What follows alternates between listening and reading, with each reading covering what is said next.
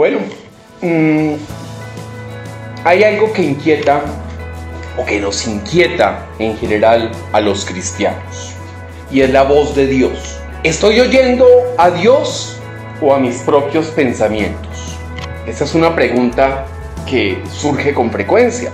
Además porque cuando uno oye otras predicaciones, predicaciones de, de, algunos pastores que dicen, no, es que Dios me habló y me dijo. Y entonces los que nunca hemos oído la voz audible de Dios, decimos, oiga, qué machera, ¿cómo se hace? Y entonces mmm, a veces uno dice, oiga, de pronto esa es la voz de Dios. ¿O será, será que sí es la voz de Dios o será que es mi mente hablando? Entonces uno se confunde, ¿no? Queda como, como un arroz con mango, como dicen los españoles. Esas son preguntas frecuentes e inquietantes. Además, para completar, cuando uno oye a esos pastores que dicen, no, es que Dios me habló a las 3 de la mañana y me dijo no sé qué, y uno dice, uy, uno queda como asustado, ¿no? Y si le sumamos lo que dice Jesús, pues la cosa queda mucho más complicada. Vamos a leer, por favor, Juan capítulo 10, versículo 27. Mis ovejas oyen mi voz y yo las conozco y me siguen. Entonces, bueno, si Jesús es mi pastor, dice él, yo oigo su voz y lo reconozco. Y además, él me conoce. Y por reconocer su voz, lo sigo. O sea, diferencio de las otras voces y puedo seguirlo. Pero si yo siento que no conozco, nunca he oído la voz de Dios, la voz de Jesús, entonces, ¿qué pasará? ¿Será que no reconozco la voz de Cristo? ¿Será que eso que oigo, que, que, que, otros oyen y yo no oigo entonces, cómo es la cosa? O sea, que quedo como medio perdido, ¿no? Y entonces uno llega con este versículo, llega uno a otra pregunta. ¿Será que Jesús no es mi pastor? Porque no estoy reconociendo su voz. Son graves e inquietantes preguntas. Y son difíciles para cuando uno se las formula, ¿no? Bueno, la buena noticia es que nuestro Señor nos habla constantemente. Y eso es algo que no podemos perder de vista. Algunas veces escuchamos, otras veces oímos simplemente. Oír es poner los oídos, ¿no? Escuchar es prestar atención a lo que entra por los oídos. Una de las costumbres colombianas más feas es que llamamos al oír, lo llamamos escuchar, ¿no? Entonces, cuando uno está hablando por teléfono, uno le dice a, la, oye, ¿me escuchas bien? Y la otra persona siempre contesta, no, no te escucho. Equivocado el uso del término. No te oigo o sí te oigo. Cuando uno está en clase, uno le escucha al profesor, no lo oye. Bueno, los que son buenos alumnos, ¿no? Porque es que habrán otros que ni oyen, ni escuchan, ni nada por el estilo. Bueno, y otras veces, como esos alumnos vagos, nos hacemos los locos con la voz de Dios. Vamos a leer, por favor, Apocalipsis, capítulo 3, versículo 20. He aquí, yo estoy a la puerta y llamo.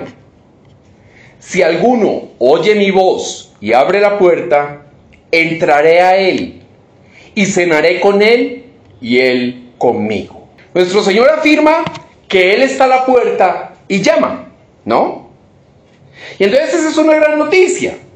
Él está ahí, tocando a la puerta de todos. Y ahí es cuando viene la decisión. ¿Le abro o no le abro? Porque Él dice, si oye mi voz y abre la puerta, van a ocurrir cosas maravillosas. Entonces, uno está como ahí en la decisión, ¿le abro? O sea, lo oigo, lo escucho y le abro. ¿Y para qué le abro? Estas son las grandes noticias que nos tiene Jesús. Lo primero es que entra a nuestra vida. Sí, eso, es una gran noticia. Pero lo segundo es que se sienta a mi mesa y comparte conmigo. es que yo no invito a alguien que no me simpatiza a que se siente a mi mesa.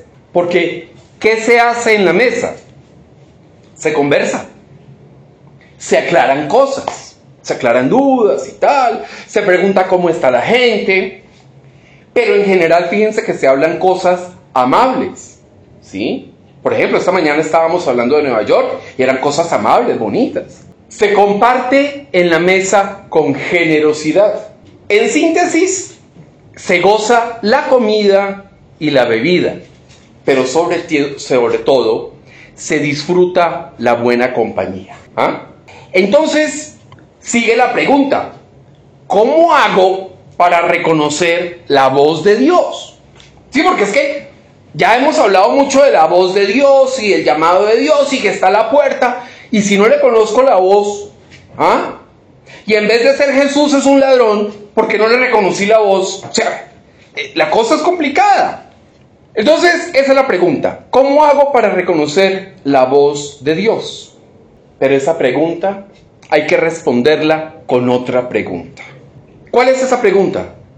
¿Quieres agradar a Dios con tu pensamiento, con tu palabra, con tu obra? ¿Quieres agradarle a Dios? Si la respuesta es afirmativa, si uno quiere, tiene ese anhelo de agradar a Dios, entonces se abre el oído para escuchar su voz. Una noticia importante. Muchos pastores, personas que conocemos de gran trascendencia, ¿sí? Coinciden en afirmar lo siguiente. O sea, no estoy hablando de pastores famosos, no, pastores fundados, muy, muy fieles a la palabra de Dios, a la sana doctrina. Todos dicen lo que yo también creo. La voz de Dios no es igual a la de las personas que encontramos alrededor. La voz de Dios no es como la voz de cualquier ser humano. Porque Dios nos habla de diferentes maneras. Voy a ponerles un ejemplo. Elías, el profeta Elías, él estaba en plena angustia. El tipo estaba mortificado. Realmente si, es, si, si, si un psiquiatra ve lo que estaba pasando con Elías, el psiquiatra va a decir, el tipo estaba deprimido, pero muy deprimido. Tan deprimido que se metió a una cueva a dormir. Entonces dice la Biblia que vino a Elías palabra de Jehová y le dijo, ¿qué haces aquí, Elías? Ojo, la Biblia dice, vino a Elías palabra de Jehová. No dice, le dijo Jehová, no dice que hubo gritos, no dice que la cantaleta de Jehová. Ah, gloria a Dios, porque nunca hay cantaleta en Dios. ¿Sí? Entonces, es, vino a Elías palabra de Jehová, ¿no? Esa misma palabra de Dios que vino a Elías le indicó que saliera, que fuera al monte y se pusiera delante de Jehová. Y cuando Dios pasaba, ¿sí? Primero un fuerte viento rompió los montes, pero Jehová no estaba en el viento. Y después del viento vino un terremoto y tampoco estaba Jehová en el terremoto. Y vamos a leer Primera de Reyes, capítulo 19, versículo 12. Y tras el terremoto, un fuego. Pero Jehová no estaba en el fuego. Y tras el fuego, un silbo apacible y delicado. Y cuando lo oyó Elías, cubrió su rostro con su manto y salió y se puso a la puerta de la cueva. Y he aquí que vino a él una voz diciendo, ¿qué haces ahí, aquí, Elías? Miren lo que pasó. Ni en el viento, ni en el terremoto, ni en el fuego estaba Dios. Dios estaba y se comunicaba, hablaba en un silbo apacible y delicado, en un susurro en un murmullo suave, ese murmullo personal, ese murmullo cálido, ese murmullo entrañable. O sea, uno no coge a la novia a gritos, ¿no? Uno le habla suavecito. ¿sí? Cuando uno quería conquistar alguna, alguna sardina, alguna niña, uno no le hablaba a los gritos y con patanería. No, no, le hablaba suavecito, ponía la voz todo lo que se pudiera del locutor. Claro, porque es que, pues eso, eso es parte del proceso. Es decir, es una voz cálida, una voz entrañable, ¿no? Ahí estaba la voz de Dios. Escuchar a Dios entonces no es una voz fuerte hablándome, porque de hecho Dios nos habla cada día. Entonces, ¿cómo escucharlo realmente? Miren, la voz de Dios es la guía.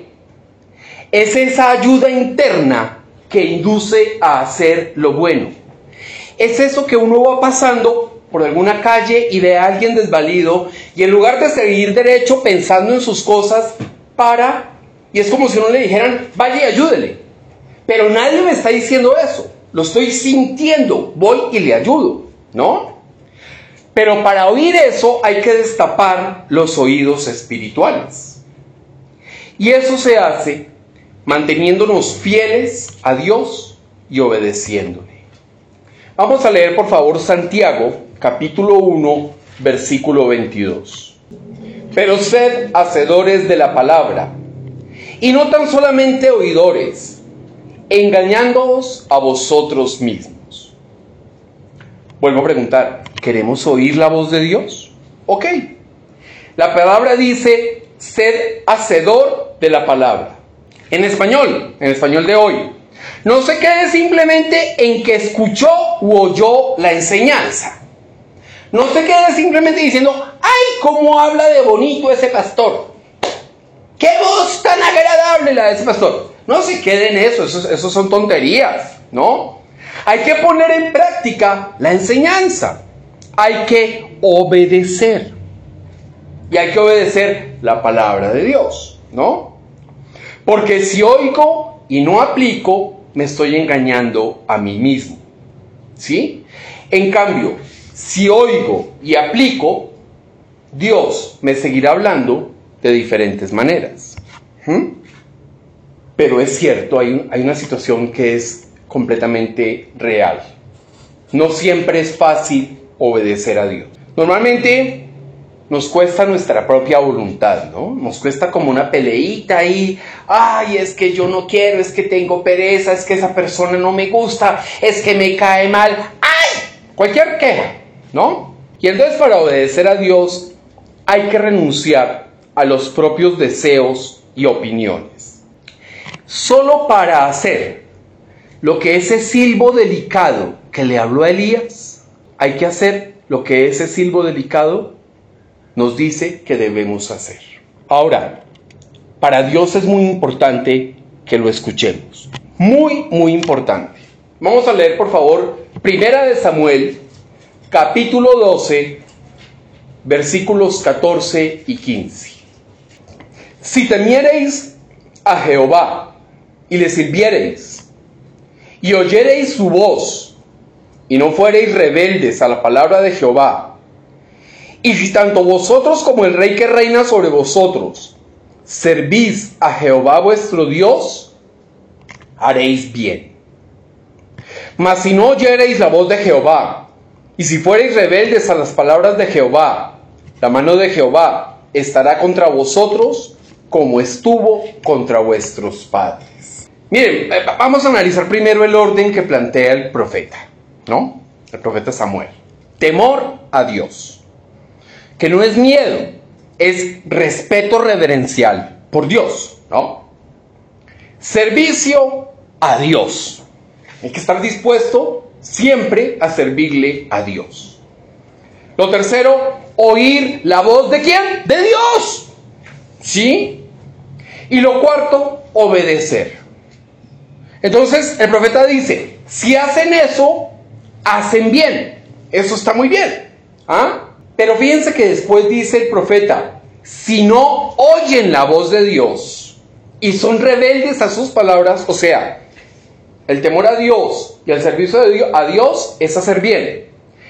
Pero lo que le choca a Dios, dice el profeta, es, si no oyen la voz de Dios y no obedecen la voz de Dios, o sea, si son rebeldes a su palabra, ¿sí? La mano de Dios estará contra nosotros. Entonces, cuando oigo y no obedezco, desagrado a Dios. Me enemisto con Dios. Cuando oigo a Dios y obedezco la palabra de Dios, le estoy agradando a nuestro Dios. Hay que tener clara una situación. Nosotros contamos con la palabra de Dios, ¿no? Pero los apóstoles y los profetas no contaban con la Biblia, ¿sí? Nosotros en cambio sí contamos con la Biblia. Y con ella podemos discernir si es o no la voz de Dios. Si ese impulso, si esa motivación que tengo viene de Dios o no viene de Dios.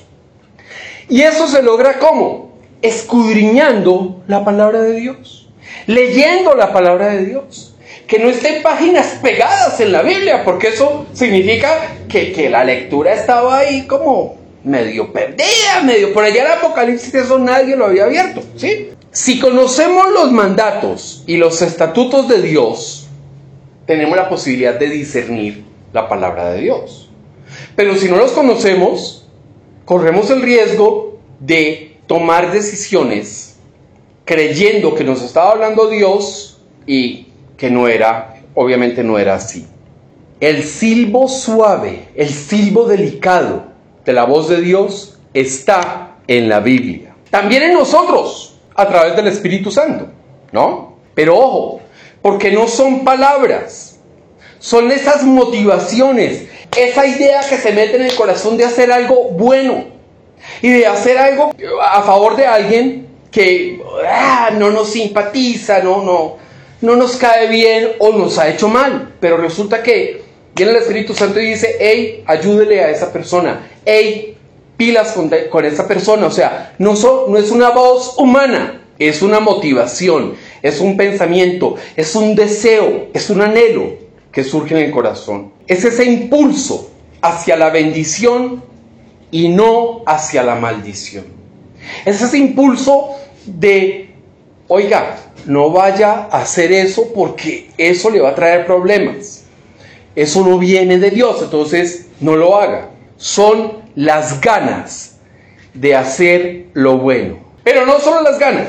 O sea, lo que Dios espera es que no nos quedemos en las ganas, sino que, no, sino que actuemos, que obedezcamos, que hagamos. Entonces hay que disponernos a oír la voz de Dios. Entonces ya sabemos que nos habla por la vida, por la Biblia y a través del Espíritu Santo, ¿no? Porque nosotros somos templos del Espíritu Santo.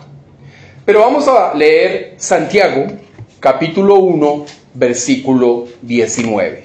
Por esto, mis amados hermanos, todo hombre sea pronto para oír, tardo para hablar, tardo para irarse. Dios pide entonces que estemos dispuestos a oír, ¿no? Y que seamos lentos, muy lentos para hablar y extremadamente lentos para enojarnos. Porque hay una pregunta acá que, que resulta importante. Si no oímos a Dios, que es rey, oiremos a la gente. Hey, es que Dios, la gente crea o no crea, ¿sí? Uno menciona a Dios y hay como un respeto, ¿no? El, temor de Dios siempre se manifiesta. De pronto algunos ya necios y pues esos, esos no, pero normalmente la gente siente respeto. Es decir, hay una convicción en la gran mayoría de seres humanos que Dios existe, que Dios es y que es temible, o sea, que merece respeto reverencial, ¿no? Pero si a Él no le tememos, si a Él no lo oímos, ¿qué esperanza hay de oír a la gente? ¿Qué esperanza hay de oír a mis hijos, a mi esposa, a mis amigos? no, hablo ni siquiera de escuchar, ¿no? Hablo de oír. Entonces, fíjense que es una buena medida eso de oír a los demás. Porque cuando oímos a los demás, eso implica una disposición a oír lo que nos dicen y a guardar silencio. O sea, pensar, oír y escuchar lo que nos dice el otro, pensarlo, reflexionarlo, evaluarlo y discernir lo que nos dicen. Es decir, hacer un juicio justo. Pero oír a Dios, evidentemente, es mucho más importante, ¿no? Porque además de la guía, además de mostrarnos su voluntad, Dios usa su voz para abonar nuestra fe. Vamos a leer Romanos, por favor, capítulo 10, versículo 17. Así que la fe es por el oír y el oír por la palabra de Dios. Es tan importante el oír a Dios que abona la fe. Es como si le echaran, no sé, en otros países, pero aquí en Colombia existe un abono que se llama triple 15. Y eso es una maravilla para las matas, eso las pone hermosas, ¿sí? Bueno, es como si nos echaran, oír a Dios es como si nos echaran triple 15 espiritual, porque nos abona la fe, nos fortalece la fe. Y Pablo es claro, el oír a Dios se da a través de su palabra. Entonces en la Biblia, vuelve y juega, el medio utilizado por Dios para hablarnos, para guiarnos y obviamente también para fortalecer la fe. Pero oír a Dios tiene otra característica muy importante, que es de doble vía. Vamos a leer por favor Jeremías capítulo 33, versículo 3. Clama a mí y yo te responderé. Y te enseñaré cosas grandes y ocultas que tú no conoces. Nosotros oímos a Dios y nos esforzamos por escucharlo. ¿no? Y creemos, sentimos que damos lo mejor de nosotros mismos para obedecerlo. A veces no lo obedecemos, a veces nos equivocamos, somos pecadores, somos ingratos y somos malvados. Pero nos esforzamos en obedecer a Dios. Pero fíjense que ahí hay algo muy interesante. Hay una relación, ¿no? Porque no solo nosotros, Él nos pide que oigamos su voz, sino que Él nos dice por toda la Biblia, este es solo un ejemplo, nos dice que Él también nos escucha, ¿no? Dios dice, clamen a mí. Entonces podemos decir con toda convicción, clamemos a Dios y Él nos va a responder. ¿Sí? Pero Dios no se queda en la respuesta. Eso, eso dejémoslo para los seres humanos. Dios no se queda en la respuesta. Dios nos enseña cosas grandes y nos muestra lo oculto. ¿Mm? Dios nos enseña cosas grandes, pero también nos muestra lo oculto. Nos muestra esas habladurías nos muestra la mala fe, nos muestra la ingratitud, nos muestra la falsedad, pero también nos muestra nuestra ingratitud, nuestra falsedad, nuestra hipocresía. ¿Y cómo nos muestra todo eso? Con el Espíritu Santo y con la palabra de Dios. También, es decir, la palabra de Dios y el Espíritu Santo nos permiten discernir con la motivación o las alertas que se encienden, ¿sí? Se encienden las alarmas, las alertas TIN, entonces estamos listos, ¿sí? De esa manera Dios nos habla y nosotros oímos. Lo peor es que generalmente oímos la voz de Dios, oímos cómo nos está hablando pero a veces no logramos diferenciar, no logramos discernir, o nos hacemos los tontos para hacer nuestra voluntad y tratar de no hacer la voluntad de Dios. El resultado, terminamos haciendo la voluntad de Dios. Entonces, ¿cómo oír la voz de Dios? Con su palabra.